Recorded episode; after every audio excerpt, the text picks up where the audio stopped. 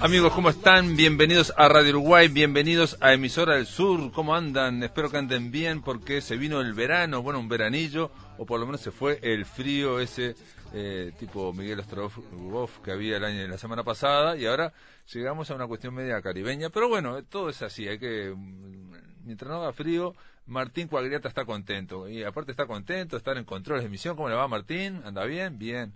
Así me gusta. Y Carolina Cuadro en la producción, amigos de este programa. Esta semana este, vamos a estar, bueno, una semana surtida.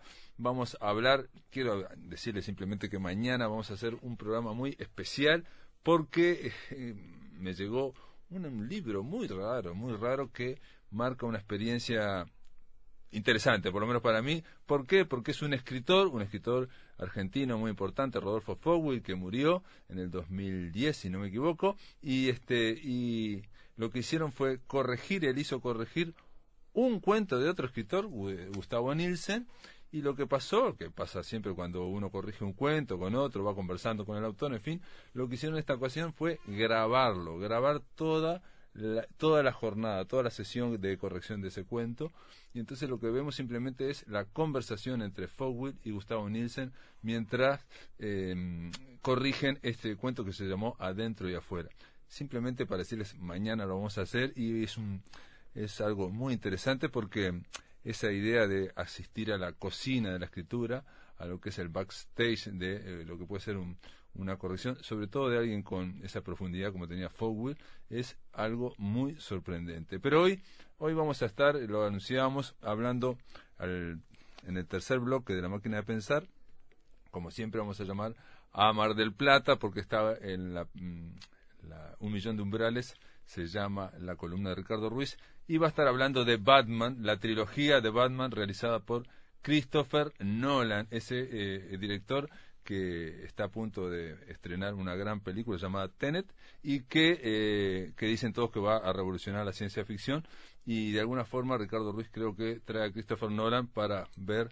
la trayectoria de este, de este escritor, de este realizador en algo como es la renovación de lo que es el género de Batman. Este, hoy vamos a conversar, la idea es conversar con Ida Vitales en torno a su libro Léxico de Afinidades. Se trata de un libro que fue editado en 1990 y, ay, se me fue, 1996 creo, y que después fue reeditado en el 2006, 1998, y ahora es reeditado en el 2020 por Estuario Editora cuando pasó por acá, por el Centro Cultural de España, Aurelio Major, o Aurelio Mayor, no sé cómo decirlo, porque Aurelio Major es canadiense, mexicano, criado en México y ahora vive en España. Es un crítico, Aurelio Major, uno de los más importantes, y es un experto, un especialista en Ida Vitale. Bueno, él me habló, y en la entrevista que le hicimos, habló mucho de esto que se llamó léxico de afinidades, que sería la prosa, la prosa de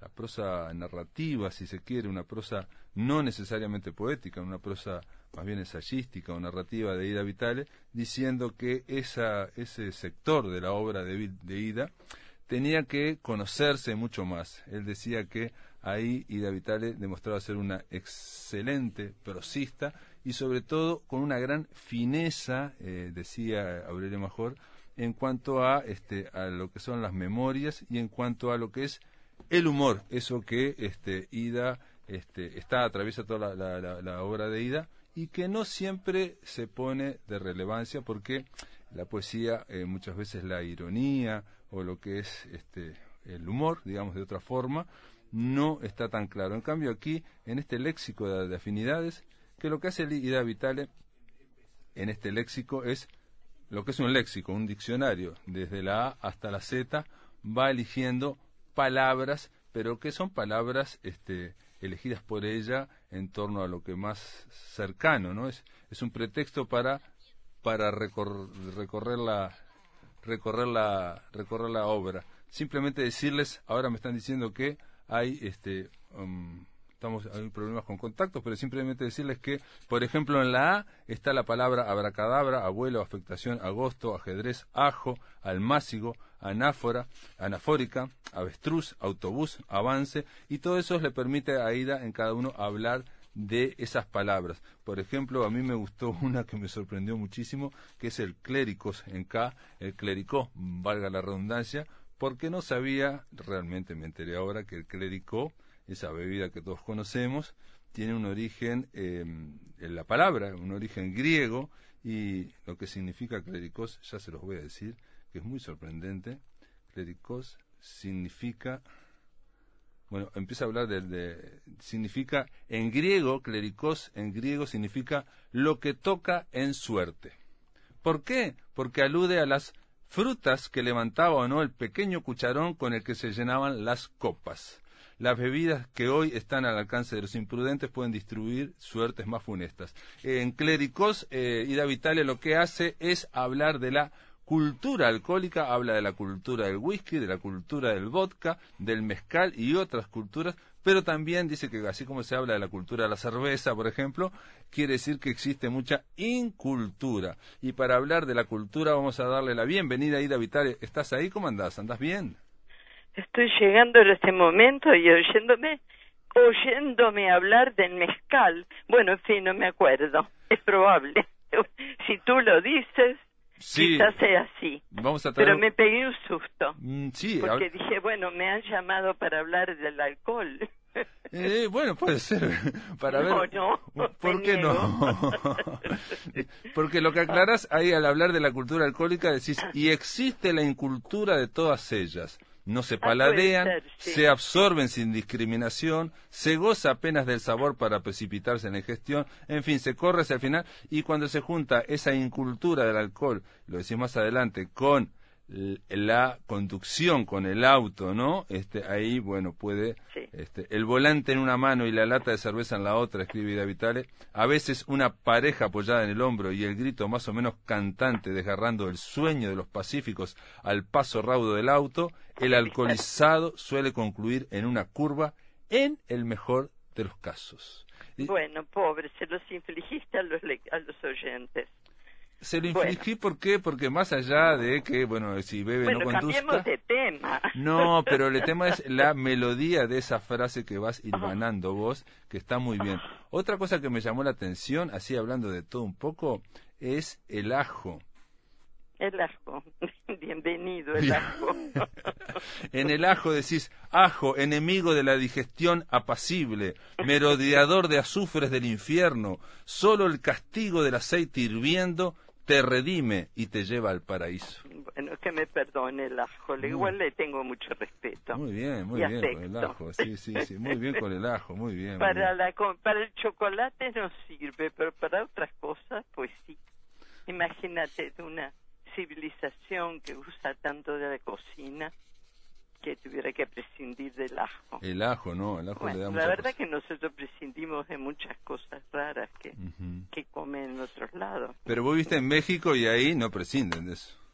No, no, no. Bueno, tienen sus peculiaridades, claro. Pero no pienso en esas cocinas raras como la China, por uh, ejemplo, que es mucho más compleja que eso que nos llega a nosotros, me parece. Sí, sí, sí, sí. Bueno, pero la mexicana también tiene sus para el paladar uruguayo, ¿no? obviamente, yo adoré México, adoré y adoro y viví y agradezco al México todo su su cocina incluida, pero hay ciertas cosas a las que nunca me aventuré el, mezcal, por ejemplo, pero yo me imagino la, gastronomía pero como... comen, bueno, sé que hay algunas cosas así, medio como bichitos que se comen. Ah, sí, sí, sí, lo vi, sí. Ahí no me animo. Gusanitos, sí, sí, sí, sí, sí. Prefiero Mi, papita con manteca. Ida, yo estaba hablando antes de, que, de, que salieras ahora. Antes de tocar temas tan serios como antes de tocar, No, ¿sabes de que estaba hablando de alguien que yo conocí gracias a vos? Que es eh, Aurelio Major o Mayor, ah, ¿no? este este hombre que es canadiense, mexicano, hispano, porque vive en España ahora desde hace 20 años. Y él me habló, este, estuvimos hablando, le hice una entrevista como de una hora, y yo creo que la mitad o más de la entrevista estuvimos hablando de tu obra, y él mencionaba una y otra vez la prosa de Ida que no está muy vista, eh, digamos, y entonces hablaba del léxico de afinidades, una y otra vez y me decía de el humor que aparecía ahí y la eh, y la fineza para, para el recuerdo, para, para, para hilvanar recuerdos. Bueno, es un buen amigo que, que, que, que, que le, no le cuesta nada eh, hacer elogios porque es lo bastante bueno como para solo fijarse en lo bueno. Sí, pero... alguien muy generoso y muy inteligente además. Aparte vos le dedicás este libro a los tres queridos clanes que me abrieron sus tiendas. Los Maggi Silva Vila en Uruguay, los Muti Miracle y los Villegas Medina en México, a Aurelio Major, fiel ilusionista, y a Enrique siempre. ¿Esta dedicatoria es de ahora o ya la tenías de antes? De, este, de la edición? No, de, de ahora, como que, como que le llamas ahora. Ah, bueno, porque... Ese libro es una reedición, creo. Ah, perfecto, es una reedición. Ya no digo, no es la primera edición. Ok, sí, sí, sí, sí, Este pobre creo que tiene como cuatro ya.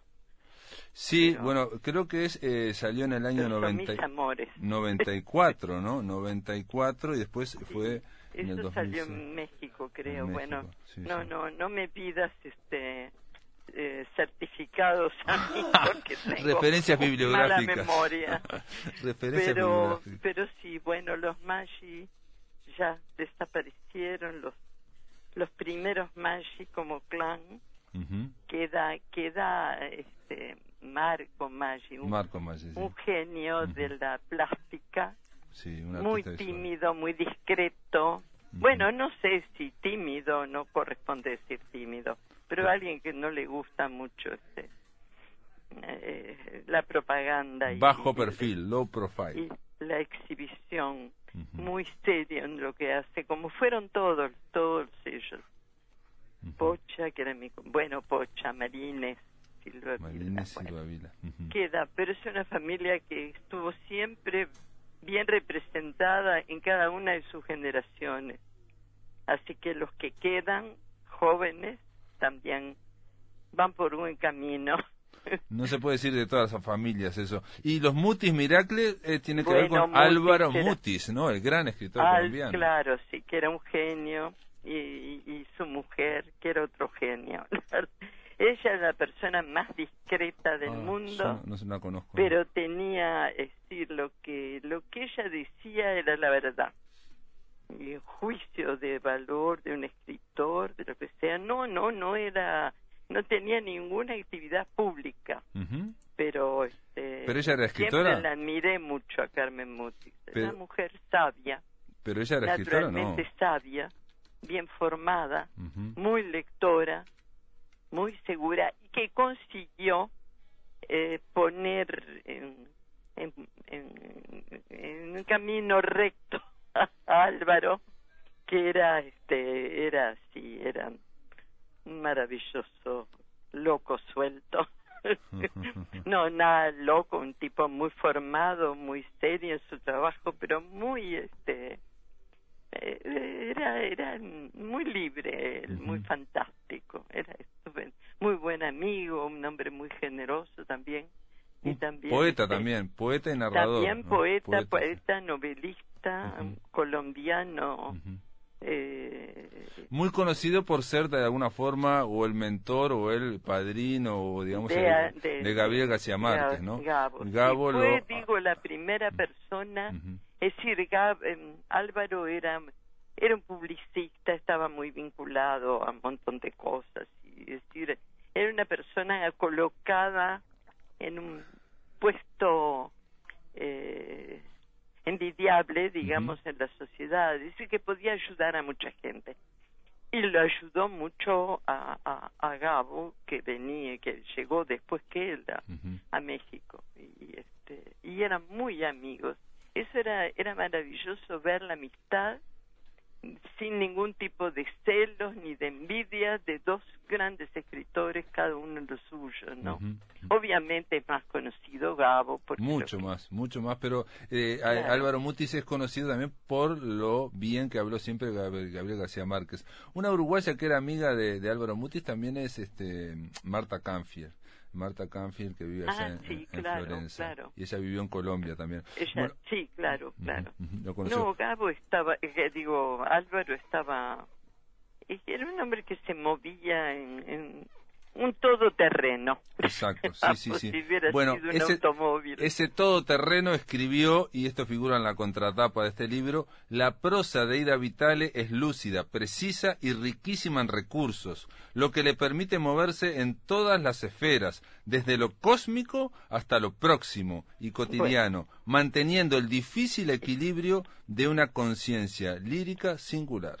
Y yo, él, él exageraba un y poquito. yo, no, no, yo lo fi- firmaría esto porque está muy bien dicho, ¿no? El difícil equilibrio de una conciencia sí, lírica, es muy difícil eso. Y dice, a modo de cajón desastre, esta es una obra formada por textos breves, observaciones caprichosas, recuerdos, ensoñaciones, poemas ajenos, antojos formales de todo tipo, solo regidos por las leyes secretas de la poesía. Sí, sí, no, no, eh, además eh, él nunca mm, presumía de lo que había leído, pero era un hombre muy, muy culto, muy lector, con, con obsesiones como corresponde, con, con Mm. eh, gustos especiales en ciertos campos, pero muy lector, sobre todo de, de, de literatura francesa quizá, pero también de, de lo inglés, y no, no, era, era, no, nada, nada le era ajeno Álvaro, y siempre estaba con algún li- libro entre manos, y era muy ayudador de, de, de, de- de la gente, bueno, que, que él quería, y quería mucha gente. Y dice también algo más. Álvaro Mutis, dice, no es un libro frecuente en las letras castellanas este, hay algo en él de vieja y de cantada sabiduría expresada con una búdica sonrisa.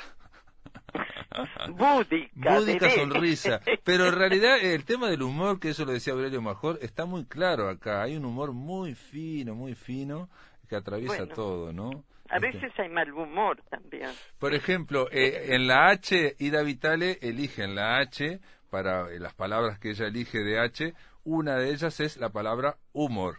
Y dice, existen muchas especies de humor. El más sutil es el que se aclimata en el misterio. Bueno, Muy, bueno. muy breve. Bueno, siempre eh, esos, ese tipo de libro que uno va haciendo así, de a poquito y que cuesta entregar, a veces es el que resulta más, más cómodo al final, ¿no? Digo, para alguien que no es una escritora en prosa así específica, eso es más, más llevadero, más fácil. Ya cuando hay que poner argumentos y hasta estudiar psicologías en la maravillosa novela, que es una cosa que me, me, me, me, gusta más leer incluso que la poesía. O en una época leía, leía mucha novela. Yo empecé a leer más, más novela que poesía. Pero es lógico, la novela, la novela tiene, ya, ya está comprometida a, a, a, a pagarte bien, a darte mucho material. ¿Y vos est- no estabas haciendo una novela? Bueno, sí estaba, pero también este como como como nunca me he sentido obligada y pienso que cuando uno hace las cosas obligado las cosas no salen tan bien como uno después va a exigir o va a querer. Este me he dejado estar y me faltan, sí, faltan. Bueno, me falta sobre todo un poco de tranquilidad. Tener otro tema que que manejar y y revisarla eso sí, no va, no va a pecar por falta de tiempo.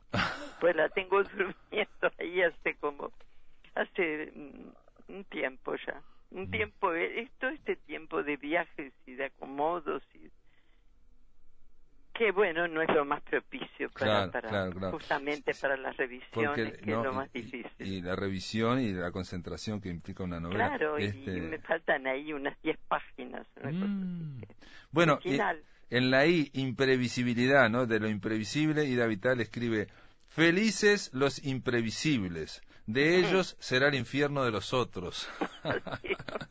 Me Bueno, olvidé, no pensé que también puede ser un auto un auto infierno. Un auto infierno, sí, sí, sí, pero son el infierno de los otros. Ida, vamos a hacer una breve pausa. este, Sí, cómo no. Puede ser, digamos, un minuto y me aguantas en Sí, línea. tómate el tiempo que quieras. Dale, después de, la, eh, después de la pausa, amigos, continuamos aquí en la máquina de pensar.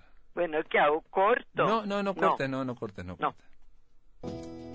Amigos, continuamos en la máquina de pensar. Estamos conversando con Ida Vitale. Hoy es un programa especial en la máquina y estamos conversando sobre Léxico de Afinidades. Es un libro este, que acaba de reeditar, que acaba de editar este, Estuario, Estuario Editora, y que de alguna forma es un libro, alguien podría decir que es una miscelánea también, porque hay, eh, con la excusa de que eh, en este léxico, en este abecedario, se van eligiendo distintas palabras para, para completar el abecedario, bueno, ahí van entrando textos que son en prosa, algunos son este, poesía, algunos son este, nada, eh, son muy difíciles de, eh, algunos que leí yo podían ser aforismos, otros podían ser casi una microficción, en fin, eh, mira, yo me acordé cuando estaba leyendo, porque también uno se empieza a, empieza a tratar de decir, ¿por qué habrá escrito esto Ida? Mm, no sé qué. Y entonces en teatro me acordé, ¿eh? me, me, acordé que en teatro vos estás muy vinculada desde siempre al teatro, y pero pero no estuve. pero sí estuviste vinculada y escribiste y aquello bueno este sí digamos que estuve vinculada porque traducía no nada más nunca actué Sí, no, pero ¿te acuerdas que estuvimos hablando de esta... De, ay, ahora me, voy a olvidar. Este, alguien, dirigí. Sí, pero alguien que vos le, este, traducías, de, no sé si era de Jean Cocteau, ahora no me acuerdo, de en los años 60, ahora no me acuerdo, ahora, bueno. De, sí, traduje bastante, para bastante gente. Bueno, sobre todo para una directora que yo quería mucho, que era Laura Escalante. Esa, Laura Escalante. Estuvimos hablando de Laura Escalante. Sí, sí, de Laura Escalante. bueno, tenía confianza. Sí, y que llevaban como novelas, eso era raro al teatro, eso es lo que me llamaba la atención. ¿Novelas? No eran novelas. Ah, una vez hicimos una adaptación, sí. algo ruso creo que era. Claro, algo ruso, exactamente, estuvimos hablando. Sí, pero no era la norma. No, no, y yo, yo te pregunté cómo podían hacer para eso, y bueno, ella lo lograba, lograba hacer este, obras que eran largas, pero no, no, obviamente no era toda la novela. Y bueno, y en teatro escribís a cierta edad, porque tiene que ver, me parece, con esa distancia también a veces que ves las cosas. A cierta edad nos damos cuenta de que a nuestro alrededor se desarrollan múltiples escenas de teatro los más precoces lo advierten desde niños, descubren tramoyas secretas y, y cometen entonces lo que los mayores consideran terribles indiscreciones. Su perspicacia les vale enojos y penitencias. Los más lentos llegan adolescentes al mismo estadio, pueden volverse escépticos definitivos. Y bueno, ahí sigue diciendo, y entonces como este, eh, el teatro del mundo, ¿no? Como que el mundo como un teatro, ¿no? No es una invención mía, ¿eh? No, ya lo sé, pero ahí hay esa cuestión del mundo como un teatro, ¿no? Y se terminan oficializando sus afanes, dice, y un día, dice esta gente que descubre que el mundo es un teatro, se reúnen con otros afectados por la misma manía e integran un grupo de teatro. Desde él piensan ofrecer el fruto de tanta observación a cambio del placer de ver al mundo desde el escenario, ellos iluminados. bueno pero también se puede aplicar hasta a los escritores, digamos, ¿no? O sea, con el mundo como teatro y de que se juntan algunos que quieren iluminados. Bueno, pero es menos usual juntarse, por ejemplo, para escribir una novela. Ah, cierto, sí. No, no, no, pero, pero viste debe haber algún caso, sí. Sí, hay alguno escrito a cuatro manos. Claro. Pero como se habla muchas veces de la generación del 45, de tu amistad con Amanda o con José Pedro y, todo eso, que se reunían, bueno, con el propio Maggi. Entonces, yo también me los imaginé todos juntándose diciendo, bueno, nosotros tenemos que decir lo nuestro.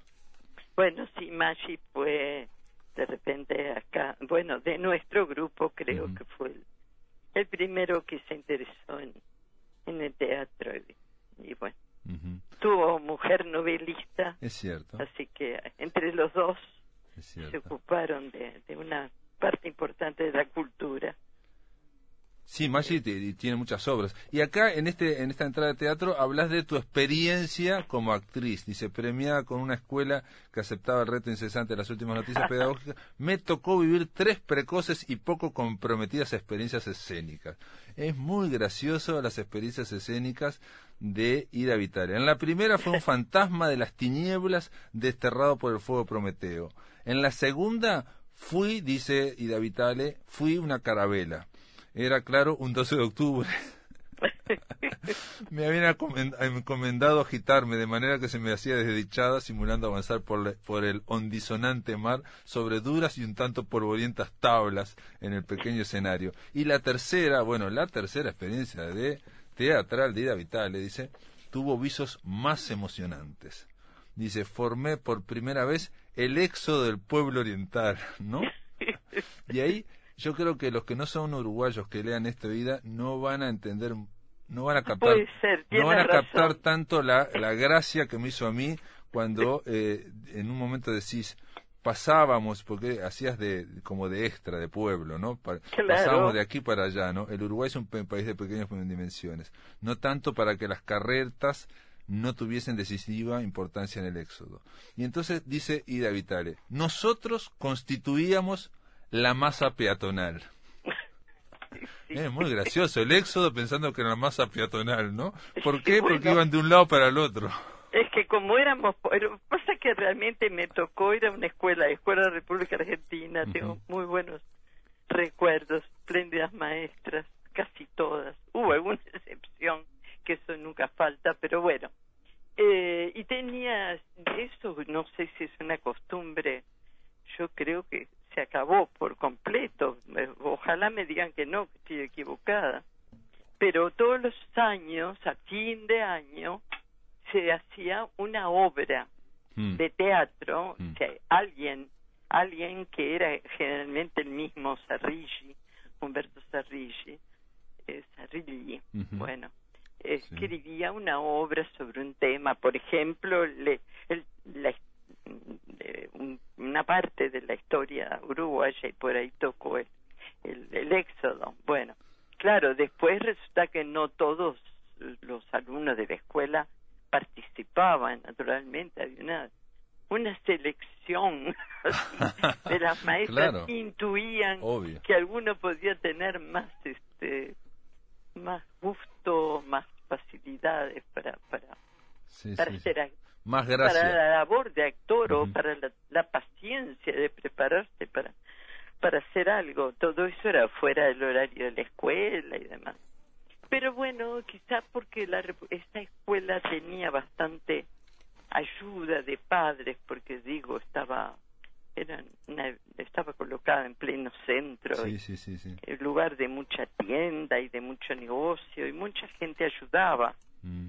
Este, estaba en, en 18 y 40 y creo que todavía No, en Colonia y 40, está en Colonia y Perdón, perdón, Colonia y 40. Sí, sí, sí. Claro. O sea que yo fui se entra por Colonia, después se entra por por la Plaza Libertad al último piso, que es el Museo Pedagógico, y por el por eh, por Cuareme al, los al institutos normales. El liceo y instituto normal, sí, sí. Una, una entidad ahí bueno, y este, bueno, es una experiencia divertida, claro. No, no, como teatro, bueno, iban todas las familias, así que tenían el público asegurado. Y bueno, sí, para los que nos tocaba participar de alguna manera, eh, entrábamos, entrábamos a un mundo que, que podía sernos ajeno. Es decir, había padres que llevaban a los hijos al teatro, otros ni, ni, ni iban ellos ni llevaban a nadie, así que estaba bien que, que, que, era una manera un poco indirecta de, de, de, de meternos en una parte de, de la sociedad o del mundo, de sí, y de vivir que daba la sociedad. Vivir el mundo del teatro también, ¿no? De alguna ¿Eh? forma, vivir el mundo del teatro, aunque sea, digamos, en las orillas, claro. entrar, ¿no? A mí siempre me, me, me fascinó leer teatro. Mm. más que verlo.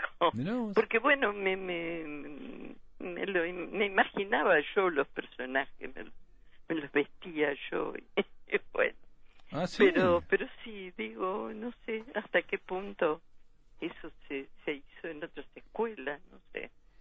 Y no sé no, lo que pasa es que la escuela argentina, como decís vos, está vinculada también a, al magisterio, los institutos normales, al museo pedagógico. Había todo un, era una escuela de prácticas también. Claro, claro, las maestras se beneficiaban con la ayuda de los practicantes. También, sí, sí, sí. Y sí, claro, y para además para nosotros también más divertido que hubiera practicantes. Porque al fin y al cabo las practicantes eran un poco mayores que nosotras. Claro. Nada más. Así que a veces había algunas que tenían, que eran muy, muy, eh, muy como hermanas grandes, eran. Bueno, y nosotros eh, nos sentíamos muy, muy amigas de, de las practicantes. Era una etapa intermedia, aunque quisiéramos mucho a las maestras que, que fueron excelentes. Digo, supongo que el, el, el, el gremio sigue siendo este, admirable, hay que tener paciencia para ocuparse de los niños. Pero bueno, yo tengo muy buen recuerdo de, de las maestras. Sí, has hablado muchas veces de, de lo que es la educación pública y lo que son el magisterio uruguayo. Este, había una, un, en sexto año una practicante que se llamaba María Pía Cuneo, que venía, además vivía sola, pobre, en, la familia de ella era de, de Colonia, o bueno, ni sé muy bien qué era lo que tenía, qué, qué, qué familia tenía, este, y nos llevaba, tenía la paciencia infinita de, de conseguir permiso de, de la dirección, que era una tía mía por otro lado, para llevarnos a, a un parque, pero un parque medio salvaje, eso le interesaba, por ejemplo, el, el que se llamaba Durandó, que ahora creo que se llama, bueno, sé que está allá eh, pasando Carrasco, parque grande que hay, un parque salvaje, en aquella época al menos no tenía ninguna el parque nada. Pero donde ella encontraba bichitos y, plantitas y cosas que le, para para para interesarnos en eso, ¿no? Para para meternos en, en la en el mundo de los animales, de los insectos, no no no había animales grandes, pero este y las plantas. Digo, ella era muy muy muy interesada en eso. Y para nosotros era realmente era una maravilla ir con la maestra en grupo el parque Durandó es el parque de Rivera el parque Rivera exactamente ahora se llama parque Rivera debe estar cambiado, ya no creo que esté tan salvaje como antes, pero... bueno, este, me, causó gracia, pero no lo voy a leer más porque digo lo de la masa peatonal para hablar del éxodo en, en, teatro me pareció muy bueno porque, y, y aparte decís, no solamente éramos la masa constituíamos la masa peatonal, sino que pasaban para un lado y para el otro. Dice, y en un momento escribís muy afilada, ¿no? Afiladamente decís, éramos en realidad el emocionante desfile de quienes con más amor y verdadero sacrificio seguíamos a Artigas, el padre de la patria, en su viaje hacia el norte, dejando atrás la tierra vacía, abonada con la sangre de nuestros lacerados pies. Y entonces dice, pasé con una vez con un bulto, después se empieza a decir, pasé con, después pasa hasta con una jaula de un, con un canario. Todo para hacer el, el, bulto y para hacer la masa peatonal, ¿no? Para hacer el, Como tenía así una, un día se me ocurrió que eso podía ser, que si yo hubiera tenido que irme en el éxodo, éxodo hubiera sin duda llevado a canario, no lo iba a dejar. ah, entonces llevaste la jaula con mi canario flauta, que poniendo lo suyo solidariamente cantó como inspirado por las sagradas tablas. ¿no? El éxodo de Artigas, no, no, es muy gracioso, pero tiene, tiene muchas cosas así, o por ejemplo otra frasecita que iba a decirte ahora, que es avance, dice, solo se avanza cuando la sonda golpea en lo profundo. Este es un caso de aforismo, ¿no? Esto ya es otro, otro estilo. Es otro estilo, sí, sí, es otro estilo y es otro humor, ciertamente, ¿no? De otro estilo. ¿no? Bueno, de todas maneras, este, la, la, la, prosa es una cosa que me sigue fascinando. Digo, me gusta mucho leer buena novela o buena, pero buena novela que, que se preocupe por el estilo, ¿no? Que por el por la escritura. Claro. Bueno, lo que pasa es que relativamente temprano descubrí un poco al, al padre para mí de la de la novela española que es Galdós y me vino como una especie de de enfermedad no podía no podía no podía parar bueno la verdad que me leí todo Galdós me consta que puedo arriesgar mi vida jurando Son que muchas, leía muchas novelas. completo, Los porque después nacionales son muchas en el novelas. liceo nos mm, habían dado Marianela que me había parecido una lata, Mm. aburridísima. Mm, No sé, muy, muy, muy, mm, hasta cursi. Bueno, no me había gustado. Así que no sé cómo me atreví con todo lo que fue la- el resto de la novela de Galdós y después los episodios Los nacionales. episodios nacionales, sí, sí, sí. así sí, que sí, sí, me los, así Son que pasé muchos. a tener una conocimiento de la historia de España que que puede ocurrir que haya algún español que no lo tenga. Eh, sin, sin duda, no, Pero muchos claro, españoles, seguro, seguro que sí, que, que sabes más que muchos españoles porque Galdós es, es la novela histórica, la novela histórica que tiene una fuerza del siglo XIX impresionante en caso de Galdós y era una especie de Balzac en cuanto a querer escribirse Claro, todo, sí, todo, sí, ¿no? sí, en ese sentido, ¿no? Eh, bueno, ahora ya, ya la novela, mm, alguien decía antes se hablaba de todo un fresco social y ahora se habla de lo que hace un personaje en la mitad del día, ¿no? Básicamente, se ha ido cambiando eso. Ida, eh, léxico de afinidades, el libro está presentado, yo espero que en algún momento lo presenten también, bueno, después de la pandemia, pero bueno, es importante que los amigos de la máquina de pensar sepan que ya está este, eh, este libro que, eh, reitero, como dijo Aurelio Major, es una parte de Ida Vitale que no es la habitual y que vale la pena ver, para leer, ¿no? Disfrutar. Bueno. En mi caso, la verdad que me reí mucho. Bueno, menos mal. Menos mal que no te hice llorar. No, no, Ahora, no, hay momentos en que uno si escribiera sobre lo que pasa, no podría ser mucho humor, pero No. bueno. No, y hay, y hay- y hay la cosas de, de tu vida, pero de- en otro momento lo voy a hablar, como por ejemplo un personaje que se llama Eusebio, una vecina, que es impresionante, está muy bien. Ay, pobre, es un doña episodio. Eusebia. Sí, sí, Ay, pobre. Uno, es que uno cuando escribe puede ser un poco despiadado. No hay derecho a ocuparse tanto de... Queda, pueden quedar, puede quedar gente de la familia. No, yo Ella era creo- solita. Yo creo que está muy bien. Es un, un lindo retrato de lo que es el, lo que era Montevideo y lo que es Montevideo también, porque eso también hay otras Eusebias por aquí. No, no, yo creo que sí, sí. Ida, te mando un Bueno. abrazo y gracias por estar en la máquina de pensar. Bueno, gracias a ti que me dedicaste mucho tiempo. bueno, Chao, chao. espero merecerlo. Hasta luego. Hasta luego.